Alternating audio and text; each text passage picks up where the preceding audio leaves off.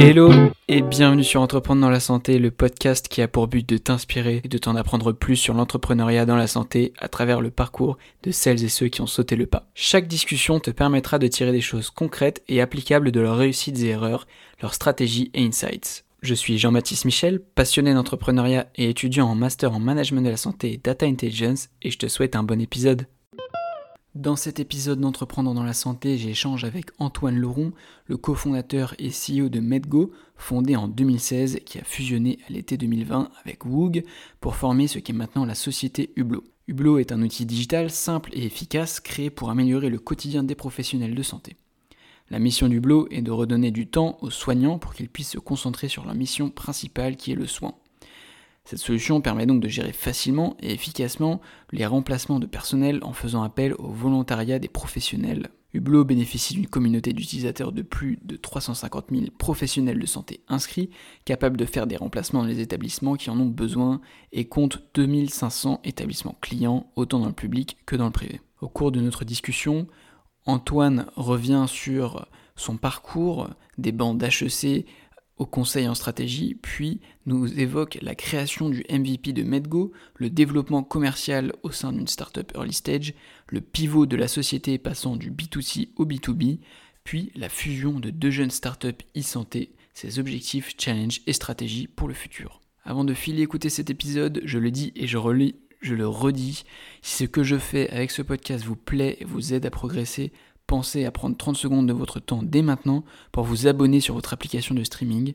Et si vous êtes sur Apple Podcast, à me laisser une évaluation, 5 étoiles si possible, avec un commentaire sympa. C'est vraiment ce qui me motive à continuer après près de 70 épisodes. Bonne écoute Bonjour et bienvenue sur un nouvel épisode du podcast Entreprendre dans la santé.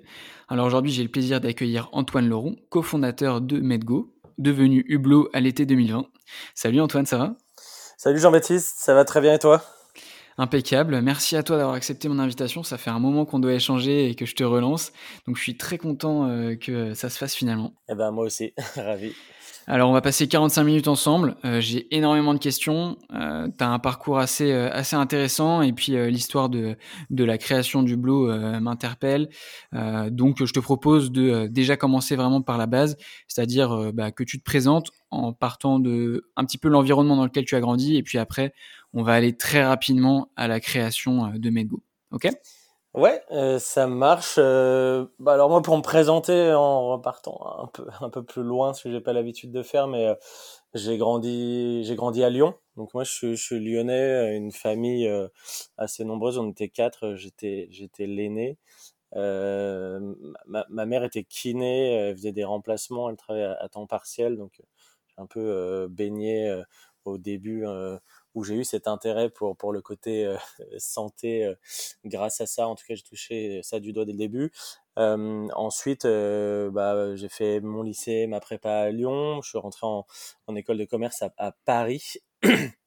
Et j'ai commencé à, à, travailler pendant, pendant quatre ans dans un cabinet de conseil en stratégie qui s'appelle Roland Berger et c'est là que j'ai fait de plus en plus de projets santé, en fait, puisque le secteur me, passionnait.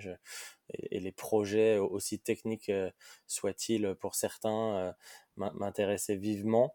c'est ce qui m'a donné, confirmé cet intérêt pour, pour le secteur et ce qui m'a entraîné par la suite dans mon départ du conseil et, et, et, les étapes suivantes qui ont mené jusqu'à la création de MedGo. Ok. Euh, donc, ce qui est intéressant, c'est que, euh, enfin, j'écoutais une, interview de toi euh, juste avant. Tu disais que, voilà, l'entrepreneuriat pour toi, c'était pas, c'était pas vraiment une volonté à la base, mais que c'est venu, c'est venu après, à la suite de ton expérience dans, dans, le conseil. Est-ce que tu peux nous expliquer, toi, un peu l'état d'esprit dans lequel tu étais quand tu as décidé de, de quitter ce monde-là du conseil en stratégie? Ouais, ouais, ouais. Euh, pour rebondir déjà sur ce que tu dis, effectivement, l'entrepreneuriat pour moi c'était pas c'était pas une évidence parce que c'était prendre euh, pas mal de, de risques, c'était euh, se, se, mettre en danger, se lancer. Et quand j'étais petit, j'étais super timide en fait. je le suis, je le suis beaucoup moins, mais j'ai j'étais un grand timide dans mon enfance. Donc initialement, créer une entreprise avec la dimension commerciale, risque, ça impliquait, ça semblait pas du tout fait pour moi. Et donc en l'occurrence, quand, j'ai décidé de, quitter le conseil après après quatre ans, j'avais surtout envie de le faire pour faire quelque chose de, mes mains, entre, enfin, de façon figurative, mais en conseil, on fait des super projets, c'est hyper intéressant, on est exposé à des dirigeants de sociétés très vite. J'ai adoré l'expérience, mais finalement, on donne, on donne, des conseils, on voit pas toujours les résultats de ce qu'on fait, on prend pas les risques, on n'est pas responsable des conseils qu'on peut apporter, et j'avais envie de ça. J'avais envie euh, de mettre les mains dans le cambouis, de faire des choses et d'en être, d'en être responsable. Donc en fait, quand j'ai, quand j'ai quitté le conseil, j'avais plutôt euh, envie de rejoindre une startup, avoir un rôle assez opérationnel.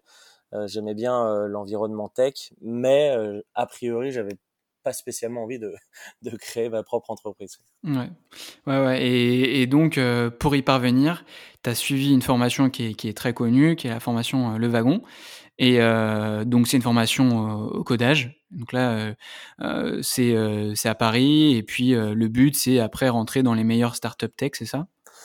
Ouais. Alors maintenant, c'est c'est un peu équilibré parce que le, le wagon, donc c'est un un bootcamp pour apprendre à faire du développement web en, deux mois super intensif et très bien construit.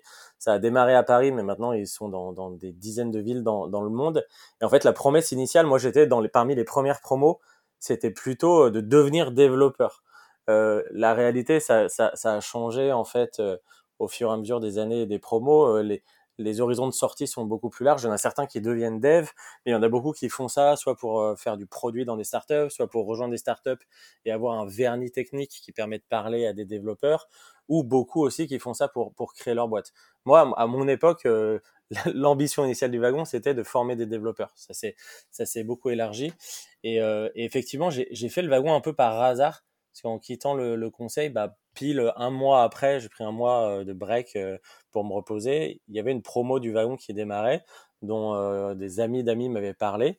Et, et j'étais, quand j'en ai entendu parler, qu'on me l'a pitché par téléphone, je me suis dit tout de suite, en fait, c'est sûr que je vais adorer c'est sûr, je vais adorer. Quand j'étais un peu plus jeune, à 12-13 ans, j'avais fait un peu de développement, du HTML, du CSS, euh, toujours été un peu, un peu geek. Et euh, je savais que apprendre à coder, ça, me plairait. Donc je l'ai fait à pieds joints et honnêtement, c'est la, meilleure décision que j'ai prise de ma vie. Ouais, tu m'étonnes. Bah, on va justement euh, comprendre pourquoi. Donc pendant cette formation, ce que j'ai trouvé intéressant, c'est que du coup, vous êtes très vite mis sur des, des, cas concrets. Et toi, tu as développé Rempla Match, c'est ça, qui était un projet euh, produit à la suite de, du wagon et ce qui est en fait devenu euh, le, la MVP de Medgo, c'est ça? Exactement, ouais, Rempla Match, ça fait longtemps que j'ai pas entendu ce, cette, cette marque, mais c'était le nom du projet de fin de wagon, donc euh, que j'ai développé avec deux autres personnes. On était par un groupe de trois, et initialement c'était une, une, place de marché pour mettre en relation des, des, praticiens libéraux et des praticiens remplaçants le, cas d'usage, c'est un médecin part en vacances, il cherche un remplaçant, un médecin libéral, il cherche et, on construisait ça sur un modèle très Airbnb en termes de produits. Et d'ailleurs, beaucoup de produits quand on sort du wagon s'inspirent de, Airbnb comme premier projet. Donc c'était l'idée, euh, la toute première idée, tout premier produit euh, de MedGo, donc qui s'appelait Remplamatch à l'époque. Mmh. Tu peux nous, nous expliquer euh, rapidement comment voilà on passe de d'un produit ou d'un projet de, de, fin de formation, de bootcamp, qui était même, pas une vraie formation de, de, voilà de plusieurs années, à euh, une société qui euh, voilà a pivoté euh, au moins une, une fois de manière assez impressionnante.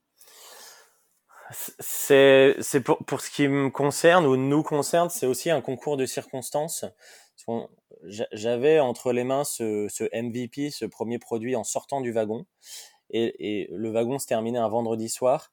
Et ce même vendredi soir démarrait un startup week-end santé dans lequel euh, je, m'étais inscrit avec une amie. Et, dans le cadre de, startup, de ce startup week-end santé, on a, on a poussé l'idée euh, qui était Match à l'époque, donc euh, aider des médecins à trouver des remplaçants et, des remplaçants à trouver des, des postes. Et on, a eu l'occasion en fait de travailler à 10 personnes dessus pour vraiment tester le, product market fit, faire 70 interviews de médecins et, vraiment pousser le côté business au-delà du côté produit qu'on avait déjà. Donc euh, c'est vraiment un concours de circonstances entre le projet de fin de wagon, le Startup Weekend, où on a mis produits et études de marché ensemble avec une équipe élargie dans un contexte de Startup Weekend où on est vraiment poussé pour, pour aller au bout de la réflexion et, et, on a gagné le deuxième prix en fait. Et donc, je le, je, le raconte assez souvent comme ça, mais c'est très vrai. C'est, j'avais un produit, j'avais un product market fit validé, gagné un deuxième prix de Startup Weekend Santé en fait, je me suis dit, en fait, si tu si tu lances pas la boîte, t'es un idiot, en fait, parce que là, mmh. il faut le faire, c'est c'est une évidence. Donc j'ai j'ai été poussé par ce concours de circonstances euh, pour pour pour lancer MedGo et euh, et très vite, euh, par contre, je me suis j'étais assez convaincu que le faire seul, ce serait super difficile j'admire les entrepreneurs euh, seuls et donc j'en ai, parlé avec un, ami euh, qui est Adrien qui est un très bon ami d'école et euh, je l'ai convaincu de, de, me rejoindre et, et on a lancé au tout début on s'est lancé tous les deux dans, dans l'aventure Medgo. Ouais. Donc, euh, ton, donc Adrien, ton ami, est, avait fait HEC aussi. Euh, au niveau des, des compétences, euh, en quoi vous aviez des compétences complémentaires et, et, nécessaires à la réussite du, du, projet selon toi? Parce que je sais que vous êtes allé chercher votre, votre CTO vers fin 2016, mais à cette époque-là, vous étiez à peu près les, les mêmes, Adrien et toi? Ouais, effectivement, on avait la même formation, on était amis, donc on avait beaucoup de compétences en commun. Euh, en plus, on avait tous les deux fait du conseil, mais avec des approches assez différentes. Donc moi, plutôt euh, conseil en stratégie, euh, très business, assez assez varié, côté études de marché. Et lui avait travaillé pendant pendant deux ans dans un cabinet de conseil en en, en data fondé par des anciens dirigeants de Google Europe et fait beaucoup de transformation digitale aussi ensuite chez AXA. Donc euh, un côté plus transformation digitale et moi plus business stratégie. Ça reste assez proche. Hein. On venait d'un univers tous les deux de conseil. On avait fait la même école euh, comme tu dis. Mais en fait, ça, ça a plutôt été euh, un atout au début dans le sens où on a on a beaucoup appris à entreprendre ensemble aussi. Euh, on faisait tout ensemble, on faisait les premiers rendez-vous commerciaux ensemble, les premiers rendez-vous de déploiement ensemble, toutes les réflexions produits ensemble. Et en fait, petit à petit et assez naturellement, on a découvert nos, centres de compétences et d'appétence les plus forts tous les deux et, on s'est spécialisé et on s'est on s'est réparti chacun dans la boîte euh, les rôles avec Chris donc qui nous a rejoint comme comme CTO euh, très vite hein, au bout de au bout de quelques mois mais ça, ça s'est fait naturellement et aussi parce parce qu'on a tout fait ensemble au début. Mmh. Ouais, ça, je pense que c'est vraiment intéressant euh, et très très important de voilà se répartir les tâches. Euh. Enfin, il y a, y a, des boîtes euh, justement où il n'y a pas vraiment de répartition claire des tâches. Et pour moi, c'est une, ouais, c'est une grande question de comment comment bosser au quotidien quand les, les fondateurs ont à peu près la même les mêmes compétences. comment se répartir quand il y a des, des, priorités, des décisions à prendre, etc. Ça doit être, ça bah, va être compliqué. Même pour être pour être totalement transparent au, au début, hein, quand, quand, quand, on s'est lancé, il y avait trois grandes branches euh, chez Medgo. Euh, la tech, donc ça c'était Chris, c'était une évidence.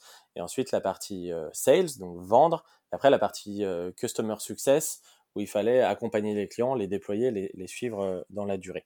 Puis le produit, ça on le travaillait tous les trois ensemble, c'était vraiment collégial. Et au tout début, pendant un mois ou deux, on s'était plutôt dit, bah tiens, Adrien, toi, tu vas prendre la partie sales et moi, je vais prendre la partie customer success. Et il s'avère qu'au bout de deux mois, on s'est, on s'est posé tous les deux avec Adrien, on s'est dit, euh, enfin, moi, je ferais bien l'autre, en fait. Moi, je lui ai dit, moi, je ferais bien la partie sales, et lui m'a dit, bah, en fait, moi, je ferais mieux la partie customer success. Et, et, et on a échangé comme ça au bout de deux mois, et, et maintenant, ça fait, ça fait quatre ans et demi que c'est le cas où moi, je, je, je enfin, avec les équipes, mais je m'occupe plutôt de la partie sales et lui, customer success. Mais on a, on a vraiment essayé, quoi. Donc, c'est, c'est, mmh. dire à quel point, effectivement, on était, euh, on était proche dans nos compétences et, et on, on, se les est répartis de façon assez pragmatique. Ouais. Euh, on, va avancer un peu. Il me semble que euh, donc euh, au bout d'un moment, vous vous êtes rendu compte que bah, vous étiez peut-être pas sur le bon créneau et vous avez décidé de pivoter donc dans votre dans votre offre, de changer de, cœur de cible et plus cibler les libéraux. Est-ce que tu peux nous expliquer pourquoi ce pivot et comment vous l'avez effectué en termes de à la fois de produits et puis de, de propositions de valeur, de, de démarche commerciale Ouais ça, faisait six mois qu'on continuait à développer le produit sur la base de ce qu'on avait sorti euh, au wagon. Donc c'est moi qui, qui continuais à faire le développement. Et en parallèle, Adrien moi, on essayait de le, le faire, de le mettre dans la main, de convaincre des praticiens de s'inscrire et, de l'utiliser. Et en fait, on s'est rendu compte de, de, deux choses. La première, c'est que acquérir, faire de l'acquisition pour des, des médecins ou des praticiens libéraux, ça s'apparente quasiment à du B2C, donc c'est c'est coûteux, chronophage, compliqué. Une grosse force de vente. Euh, ouais, exactement. Enfin, on voit euh, à quel point c'est coûteux pour Doctolib, donc on s'est dit, euh, bon, en fait, ça va être coûteux. Deuxièmement, on trouvait pas forcément le bon business model. On savait que les médecins étaient prêts à ressentir la problématique de devoir trouver des remplaçants quand ils partent en vacances pour pas laisser leur cabinet vide, mais on n'arrivait pas à les faire adhérer à un certain pricing. On a essayé, on a essayé plein de choses. Et, et, et donc on s'est dit bon, parlons à des établissements, voyons ce qu'on peut leur, leur, proposer à eux et si on peut pas eux leur, leur vendre et monétiser notre solution. Parce qu'on est une startup mais l'idée c'est quand même de vendre quelque chose à un moment sinon ça va pas durer longtemps.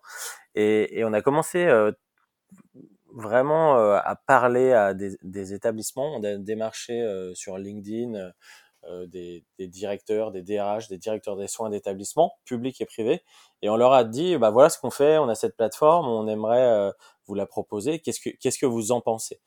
Et quand on a parlé à, je pense, une, vingtaine de dirigeants qui nous ont tous dit, euh, ce que vous faites, c'est pas mal, mais c'est pas tout à fait ça ma problématique. Moi, ma problématique, c'est que j'ai beaucoup de, soignants, donc euh, pas les médecins, plutôt euh, les, autres, euh, où il y a beaucoup de turnover, beaucoup d'absence, et, et, mes équipes, donc les cadres, elles passent un temps infini par téléphone à rappeler du personnel, à rappeler des remplaçants quand il y a des absences.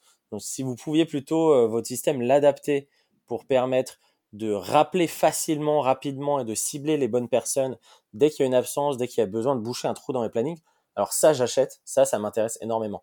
Et, concrètement, c'est vraiment en, allant parler à nos prospects ou utilisateurs potentiels qui nous ont dit ce que, vous faites, pourquoi pas, mais ça m'intéresse pas vraiment. Ce dont j'ai besoin, c'est un peu différent. Et, donc on s'est dit bah il faut, qu'on change.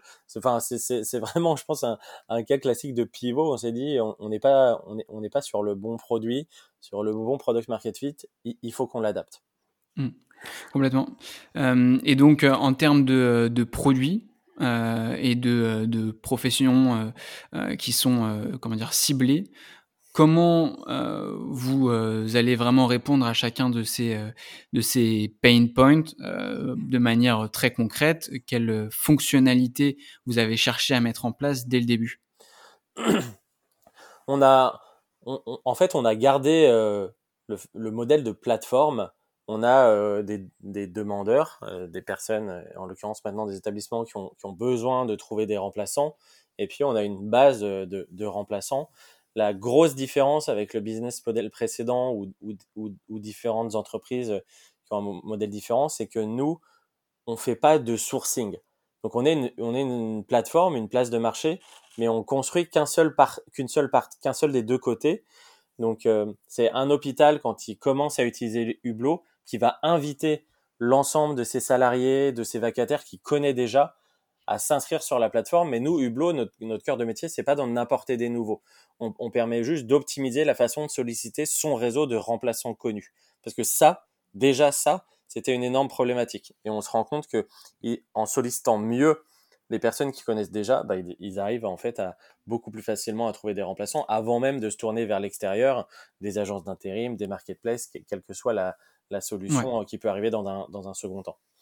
Ouais, parce que du coup, leur, leur premier problème, c'est le taux d'absentéisme. Euh, et c'est d'ailleurs un peu ce qui vous a poussé, euh, euh, si je comprends bien, à passer voilà du, public, enfin du public privé. C'est là où il y a des marges assez impressionnantes de, fin, de taux d'absentéisme. Et vous, ce que je trouve intéressant, c'est aussi comment vous allez les atteindre, ces, professionnels de santé, au sein même des établissements. Et ça, ça fait un peu écho à, à, mon épisode sur CureCall. vous utilisez le SMS et le mail et, donc, c'est des canaux, on va dire, plutôt anciens, plutôt traditionnels. pourquoi, pourquoi ces canaux-là et, et surtout, quels résultats vous avez pu observer au, tout début au sein de ces établissements? Alors, le mail, pas trop, parce que pour le coup, trop de mails, c'est pas très lu. Mais effectivement, tu as raison, on a, on a commencé par le SMS. On n'avait pas d'application. une cadre de santé dans un hôpital, elle postait une mission et ça allait envoyer des SMS à l'ensemble des remplaçants qui avaient la bonne compétence et qui étaient disponibles pour, pour, pour la date concernée. Et pourquoi le SMS bah, de, à nouveau pour aller assez un pour aller assez vite on n'avait pas développé d'application on voulait tester par SMS donc do things that don't scale là on l'a appliqué à la lettre. Donc le SMS était plus facile à développer. Et, et en fait on l'a on l'a gardé le SMS très longtemps et on le garde encore aujourd'hui pour tous les professionnels qui n'ont pas l'application donc ça reste maintenant c'est assez minoritaire parce qu'en fait le SMS il est inclusif et, et dans le système et dans ce qu'on propose euh, l'idée, c'est de pouvoir proposer une mission de remplacement de façon équitable à l'ensemble des salariés qui sont volontaires. Et euh, c'est pas parce que euh, je suis moins à l'aise avec une application où j'ai pas de smartphone, ce qui arrive encore, bah, que je dois être exclu du système. Donc en fait, le fonctionnement par SMS, il permet vraiment de toucher tout le monde sans distinction d'âge, de, de, moyens pour avoir un smartphone ou de, ou de niveau de digitalisation des remplaçants potentiels parmi les aides-soignants, les infirmiers et les infirmières. Ouais, concrètement, le, SMS, c'est ce qui a le plus euh, fort taux d'ouverture, euh, même si on l'utilise euh, peu. Enfin, pour une certaine pour une certaine partie de la population, je pense que maintenant ça a été très largement remplacé par par des applis qu'on connaît tous. ça reste quand même assez intéressant de voir que c'est pourtant un, canal encore assez utilisé par par des, des startups comme comme Hublot. Après, les SMS coûtent cher aussi, donc il faut, il faut, il faut trouver le bon équilibre entre le SMS et, avoir une application. Euh, Mais ça peut être un moyen de les basculer euh, sur le long terme vers une application une fois qu'ils sont habitués à, à utiliser euh, très intéressant. Et donc, pour comprendre, donc là, votre approche a complètement changé. Vous êtes plus passé sur des cycles de vente beaucoup plus longs. concrètement, en termes de, force commerciale, donc là, tu étais tout seul sur la partie sales. Euh, comment tu t'organisais pour aller euh, démarcher de, nouveaux établissemms et euh, comment ça a grossi? Et est-ce que tu peux nous décrire un petit peu la, croissance? Effectivement, en, pivotant, on est, passé sur un modèle B2B où nos interlocuteurs désormais ce sont les DRH, les directeurs des soins ou les directeurs généraux des, établissements. Donc on a bah, construit une base de données, on a contacter au début des personnes sur LinkedIn initialement et on, faisait, enfin moi notamment au début, un rendez-vous sur place idéalement, de plus en plus en ligne hein, récemment notamment, et un plusieurs rendez-vous pour montrer le produit. Enfin c'est vraiment nous le, le, cœur de, de, notre vente, c'est le produit en fait. On, on fait une démo qu'on essaye la plus simple et la plus courte possible, quitte à parler ensuite des fonctionnalités complémentaires mais on, monte le produit. Et après, on présente bah, le modèle tarifaire, euh, l'accompagnement qu'on va leur proposer derrière pour mettre en place la solution et s'assurer qu'il y ait de l'adhésion au sein de leur établissement. Et donc, euh, j'ai recruté euh, deux premiers commerciaux. Donc ça, c'était en septembre 2017 de mémoire. puis deux autres un, peu après, puis une directrice commerciale. Et aujourd'hui, on a, on a une équipe commerciale de un peu plus de 10 personnes. Donc, 6, 7 en France et 3 en Allemagne. Mmh. Et concrètement, quand tu avais besoin de qualifier les, prospects, est-ce que tous les établissements sont, sont pertinents à, adresser ou est-ce que tu sélectionnais certains établissements qui pour toi avaient un besoin plus fort que d'autres? Ça, on l'a un peu appris au fur et à mesure, mais on s'est quand même rendu compte rapidement que notre marché, les établissements pour lesquels la solution qu'on apporte, elle a du sens, elle fonctionne, elle apporte de la valeur, c'est les hôpitaux, les cliniques ou hôpitaux privés et, les EHPAD. Euh, donc en, France, ça représente à peu près 11 000 structures. Euh, donc ça, on s'en est rendu compte assez rapidement parce qu'on a parlé à des hôpitaux, des cliniques et des EHPAD justement, un panel assez, assez large. Et, on s'est limité à ce marché euh, depuis, euh, depuis 4 ans maintenant et on, reste sur, sur ce marché-là. Hmm. Et comment tu faisais pour les contacter euh, Donc tu m'as parlé de LinkedIn, mais quand on parle de, DRH ou voilà de, dirigeants, est-ce qu'ils ont le temps? Est-ce qu'ils sont sur sur LinkedIn vraiment? Ou est-ce que ça marche beaucoup plus par réseau ou c'est une combinaison des deux avec des, comment on appelle ça des recommandations? C'est toujours une combinaison des deux. C'est vrai que le LinkedIn, euh, ça, ça, marchait bien au début, on l'utilise encore, mais il y a une, part, une bonne partie même des, dirigeants d'établissements de santé qui sont pas sur LinkedIn ou pas très actifs sur LinkedIn. Donc après, c'est aussi euh, être malin et construire euh, des, bases de données. notamment sur le site de la Fédération hospitalière de France, il y a la liste de tous les hôpitaux et, pour beaucoup d'entre eux, les emails voir les numéros de téléphone euh, des dirigeants euh, des établissements de santé.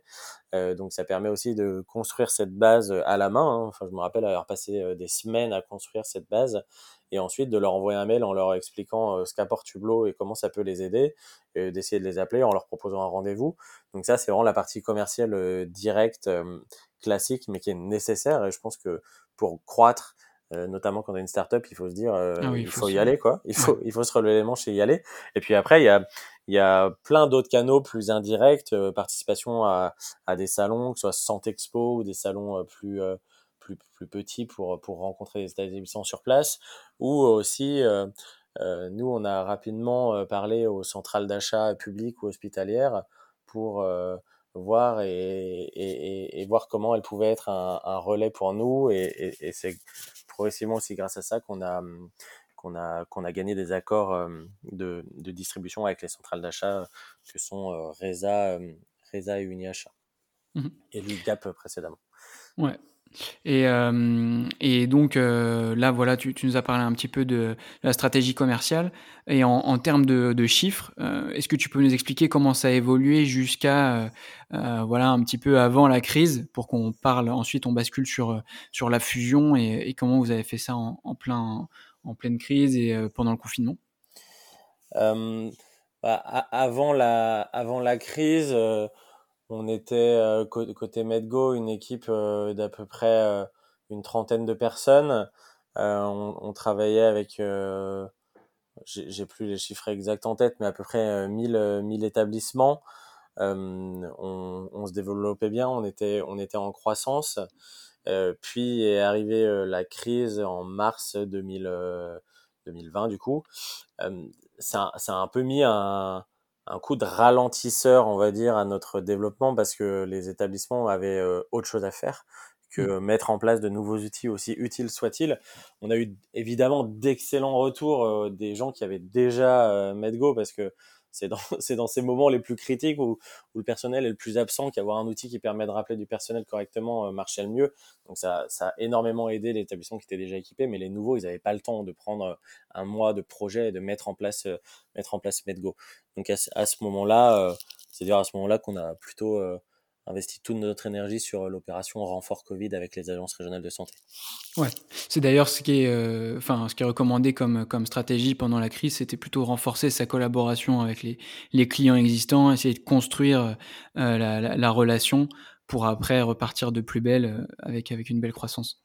Et donc comment ça s'est passé Explique-moi un petit peu. Je sais que vous avez commencé à discuter avec Woog, si, si je me trompe pas sur la prononciation. C'est ça, ouais. Euh, avant la crise. Euh, quel rapport euh, vous entreteniez Et on... après, j'ai d'autres questions, mais je vais pas toutes te les poser maintenant. on, on, était très concurrents, donc Woog et, et MedGo. On, on, avait peu de relations, si ce n'est qu'on se croisait sur des sur des salons ou à la sortie de rendez-vous commerciaux. Quand l'un sortait de rendez-vous, l'autre entrait et vice versa.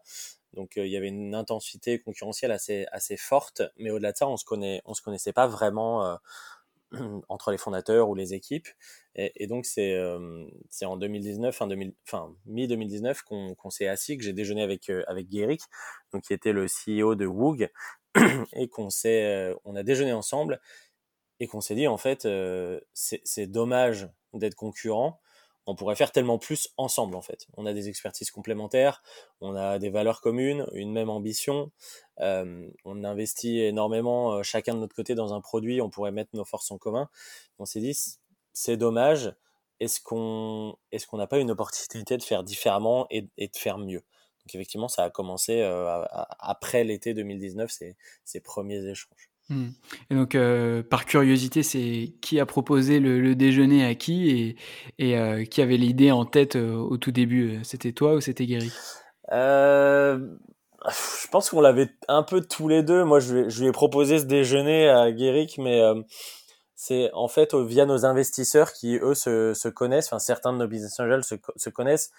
ils s'étaient parlé aussi, donc c'est quelque chose qui se fait progressivement. Donc euh, le déjeuner est arrivé un peu comme euh, un moment pour conclure cette rencontre, mais nos investisseurs se parlaient, se disaient, vous devriez vous mmh. rencontrer, il y a quelque chose à faire. Un peu comme une sorte de date arrangé, quelque chose comme ça. c'est ça, un ah, date arrangé, exactement, c'est une bonne façon de le dire. ok. Et donc pour comprendre en termes de, de, de proposition de valeur euh, et de, de force, euh, qu'est-ce que vous aviez comme, euh, comme avantage, comme, comme force respective et comme marché euh, que, que vous aviez? Euh, C'est assez simple. Woog était vraiment expert du secteur hospitalier public avec davantage de clients publics que Medgo. Euh, des accords euh, de distribution avec les centrales d'achat euh, dont, dont, je parlais, et vraiment un produit co-construit main dans la main pendant pas mal de temps avec le CHU de Montpellier initialement. Donc une, une très grosse expertise publique. Et côté Medgo, c'était un peu plus équilibré public-privé, mais on était plus fort dans le privé. En fait, on avait signé des accords cadres avec des, des, grands groupes de santé euh, de santé privée comme euh, Elsan, Ramsay par exemple ou encore Vivalto. donc il y, avait cette complémentarité de maîtriser à la fois le secteur public et, le secteur privé. Et après on avait des produits en fait qui étaient proches et finalement pour, pour nous qui étions dans le produit et dont c'était les produits, quand on rentrait dedans, bah, il y avait tout un tas de fonctionnalités dans l'un ou l'autre des produits qui, qui, qui, étaient bien et donc qui pouvaient se sommer ce c'était pas une somme exactement, mais on pouvait sommer l'ensemble de ces fonctionnalités pour regrouper euh, le meilleur des deux dans, dans, un même produit. Ok, ouais, ouais, je comprends bien. Et, euh, et donc, comment ça s'est passé?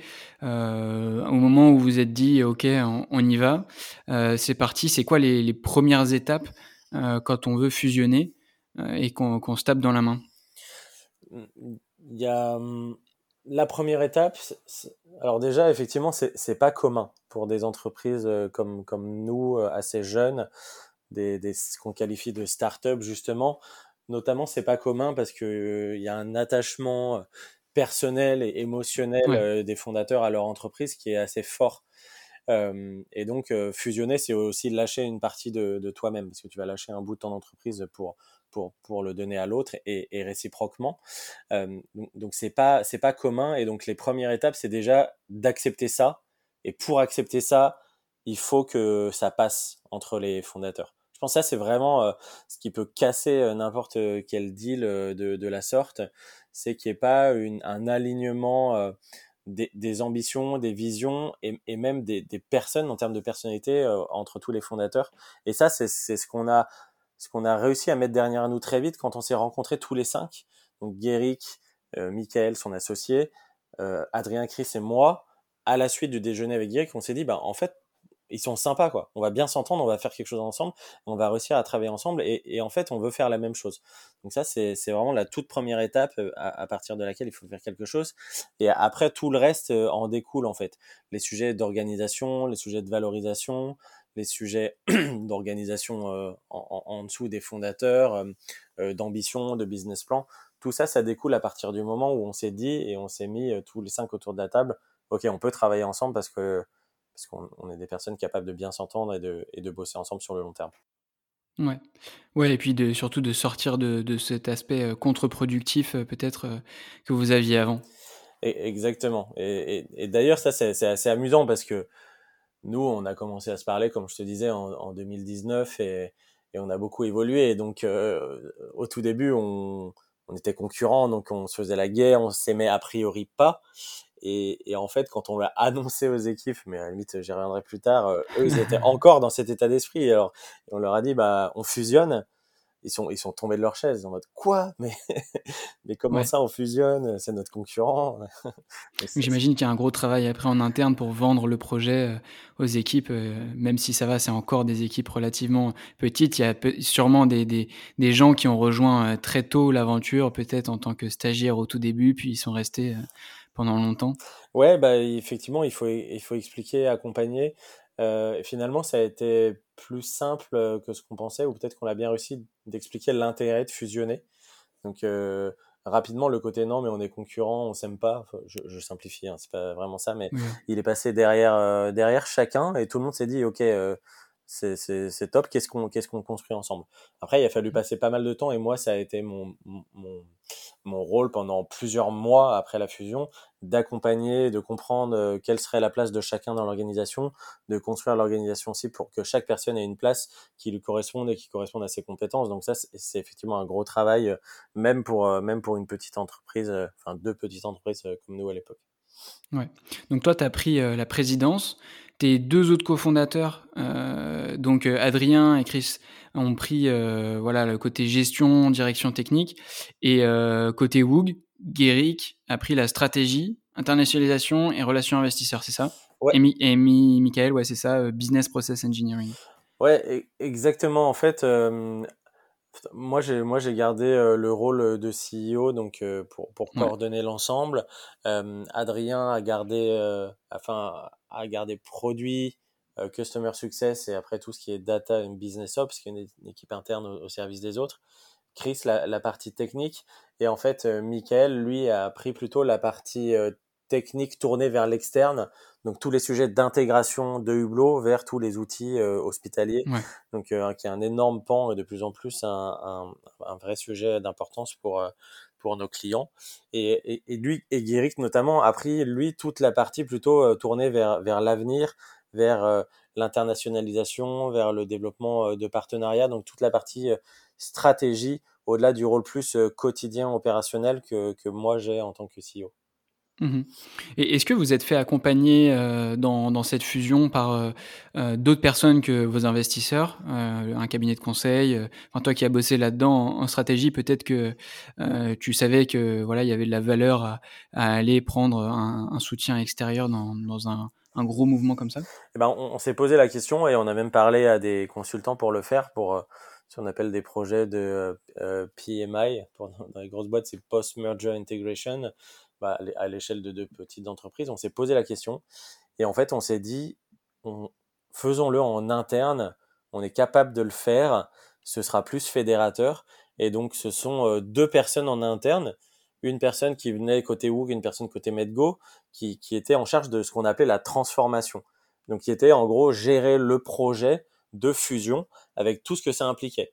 Euh, refaire, euh, enfin créer la nouvelle marque et refaire le branding, euh, mettre en place l'organisation, euh, refaire toute la documentation euh, commerciale, customer success, faire le suivi de la migration produit les évolutions. Donc, vraiment des gestionnaires de projets transverses où, dans lequel il y avait un projet très complet qui impactait toutes les équipes. On a préféré le faire en interne avec, avec deux personnes, une de chaque, une de chaque entreprise. Mmh. C'est intéressant et je pense que peut-être que le fait de, de faire ça tôt, euh, ça aide aussi donc euh, pour avoir ce, petit comité euh, stratégique voilà d'experts pour pour le rapprochement. Est-ce que tu veux voilà parler un petit peu des plus gros challenges que vous avez rencontrés dans dans cette fusion? Bah, Les plus gros challenges qu'on a rencontrés, c'est il y, a, y a deux challenges. Bah, le premier, c'était un challenge humain. Donc, même si on avait les, les mêmes ambitions, les valeurs très proches, bah finalement c'était quand même un chamboulement pour tout le monde et ça a nécessité de recréer une nouvelle organisation dans laquelle euh, chacun devait trouver sa place et, euh, et c'était pas évident. Euh, ça a pris beaucoup de temps, il a fallu accompagner chacun pour qu'il trouve sa place, qu'il change aussi ses, ses, façons de travailler parce que quand il rejoignait une autre équipe et qu'il avait fonctionné de telle ou telle façon pendant plusieurs euh, mois ou années, il fallait fallait faire beaucoup de conduite du changement. Donc ça, c'est clairement le, le, plus gros challenge. C'était le challenge humain et conduite du changement en interne. Et, et le deuxième challenge, c'était un challenge euh, technique et migration où on a fait le choix de garder le produit euh, Medgo, donc en socle de base, mais d'intégrer toutes les fonctionnalités qui n'étaient pas présentes sur Medgo, mais qui étaient présentes euh, sur Woog et qui étaient utiles aux clients. Et d'un point de vue extérieur, on avait l'impression que c'était très peu parce que finalement on se disait bah, on fait la même chose, on a des produits proches. La réalité, c'est qu'il y avait plein de petites choses, de petites adaptations qu'on a dû développer techniquement. Donc euh, ça a pris euh, pas mal de temps, ça en prend encore parce que c'est pas fini. Et derrière, on migre tous les clients sur un seul et même produit au fur et à mesure que les fonctionnalités nécessaires pour chaque client sont développées. Donc ça, c'est un gros travail. Là, on est 12 mois après, euh, après la, après la fusion, on a migré 90% des clients. Donc déjà 90% en 12 mois, c'est pas mal. Mais il nous reste toujours 10% qui sont les cas les plus compliqués à finir de migrer. Mmh. Ah super, tu as, déjà t'es passé à ma prochaine question sur les résultats. Mmh. maintenant, est-ce que tu peux nous donner les chiffres euh, voilà, aujourd'hui, il me semble que vous avez une communauté de, près de 300 000 professionnels de santé inscrits. C'est ça? 350, oui, même. 350, ok, super. Et en termes d'établissement, qu'est-ce que ça donne? Donc voilà, vous avez augmenté votre force de frappe, à la fois en France et puis à, l'étranger ou on a, ouais, on a, on a 2500 établissements clients et utilisateurs donc euh, hôpitaux privés ou publics et, et EHPAD, euh, principalement en France, hein, très très largement. On a euh, des premiers clients en Allemagne, donc depuis la fin d'année dernière, on a on a lancé le développement en Allemagne, donc on a des, de, de, une dizaine de clients en Allemagne, et on, on, a aussi quelques clients en Suisse et en Belgique francophones qu'on a qu'on a atteint de façon plus opportuniste puisqu'on n'avait pas eu un développement structuré spécialement sur sur la Suisse et la Belgique. Mmh. Et côté euh, humain, euh, du coup, vous avez dû euh, forcément bah, un peu, j'imagine, réorganiser vos équipes, un peu répartir les gens dans différentes équipes, peut-être en créer de nouvelles. comment ça s'est passé? Je sais que vous recrutez pas mal. Est-ce que tu peux nous expliquer quelle a été l'évolution en interne? On, on, était à peu près 55, il me semble, lors, lors de la fusion donc on a on n'a pas tout de suite recruté de nouvelles personnes parce que on était en pleine crise, pleine fusion, donc il fallait plutôt réussir à, à stabiliser, à gérer l'intégration pour savoir où on allait et on voulait éviter d'aller dans le mur. une fois qu'on a confirmé, qu'on a défini l'organisation, qu'on a confirmé qu'on arrivait à continuer à croître malgré la crise et qu'on arrivait à, à continuer à vendre et à, augmenter, on a, recommencé à recruter. Et, à ce moment-là, on a recruté euh, un peu dans, toutes les équipes. Mais euh, concrètement, pour être, plus explicite, on a continué à recruter euh, notamment dans l'équipe technique qui a, qui a beaucoup grandi et grossi, l'équipe technique et produit. Et c'est encore dans cette équipe qu'on recrute le plus. On a recruté en, Allemagne, donc une équipe basée en Allemagne à Cologne et, dédiée sur l'Allemagne. Et puis après, on a recruté un peu dans les différentes équipes, mais on a aussi euh, essayer de senioriser en recrutant des profils plus seniors. Moi, quand j'ai quand j'ai fondé MedGo, on a plutôt eu euh, dès le début une, une, stratégie de recrutement où on recrutait des gens plutôt juniors, euh, mais la tête bien faite, euh, qui apprenaient vite et qui devenaient euh, très bons très vite. Et au bout d'un moment, il faut équilibrer. Donc, on a recruté des profils un peu plus seniors. Mmh. notamment, on a recruté un, un directeur financier récemment qui nous a qui nous a rejoint et qui lui a, a 9 ans d'expérience. On a recruté pareil, une DRH euh, qui a, qui a 10 ans d'expérience. Et euh, dans les différentes équipes, on a recruté aussi des profils plus seniors pour apporter euh, de la seniorité à nos équipes qui, qui, qui, sont plus juniors, mais qui étaient juniors quand elles ont rejoint Hublot, dans la majorité des cas.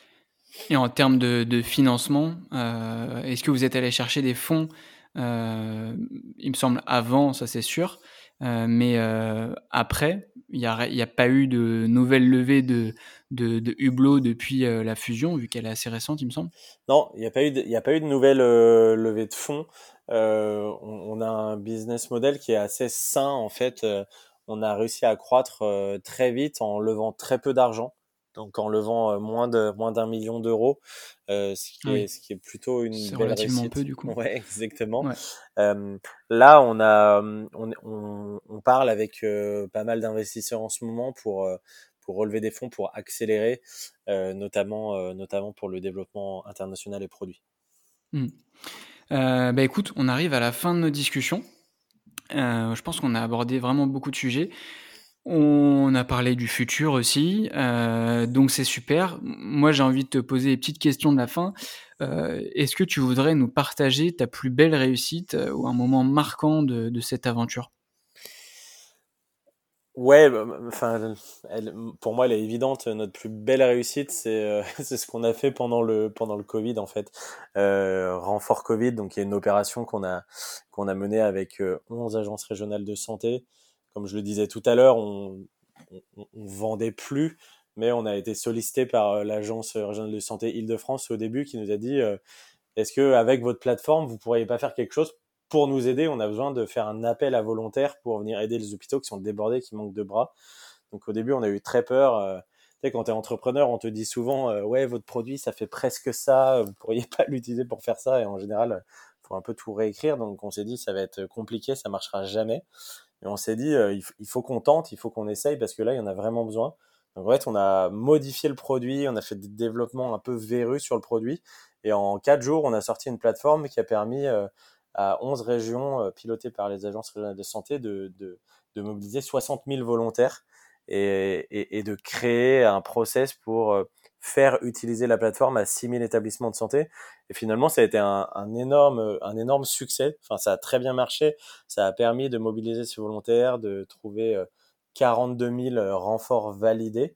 Et, euh, et, et donc, c'était hyper fort de pouvoir, nous, en interne, contribuer. On n'a on a jamais, je pense, jamais autant travaillé que pendant cette période, toute l'équipe à l'époque, pendant, pendant ces trois mois.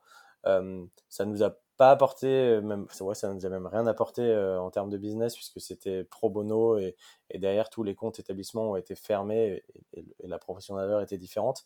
Mais en, termes de motivation, de moment de fédération en interne, euh, enfin c'était super. Enfin moi je retiens ça comme un, vraiment la plus grande fierté et ça va être difficile de, de la dépasser.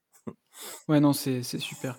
Et puis, bon, je, rejoins quand même ce que tu dis sur le côté business. C'est sûr que ça donne euh, une certaine forme de crédibilité à votre projet si on vient vous chercher pour, euh, euh, voilà, pendant la crise, venir en renfort.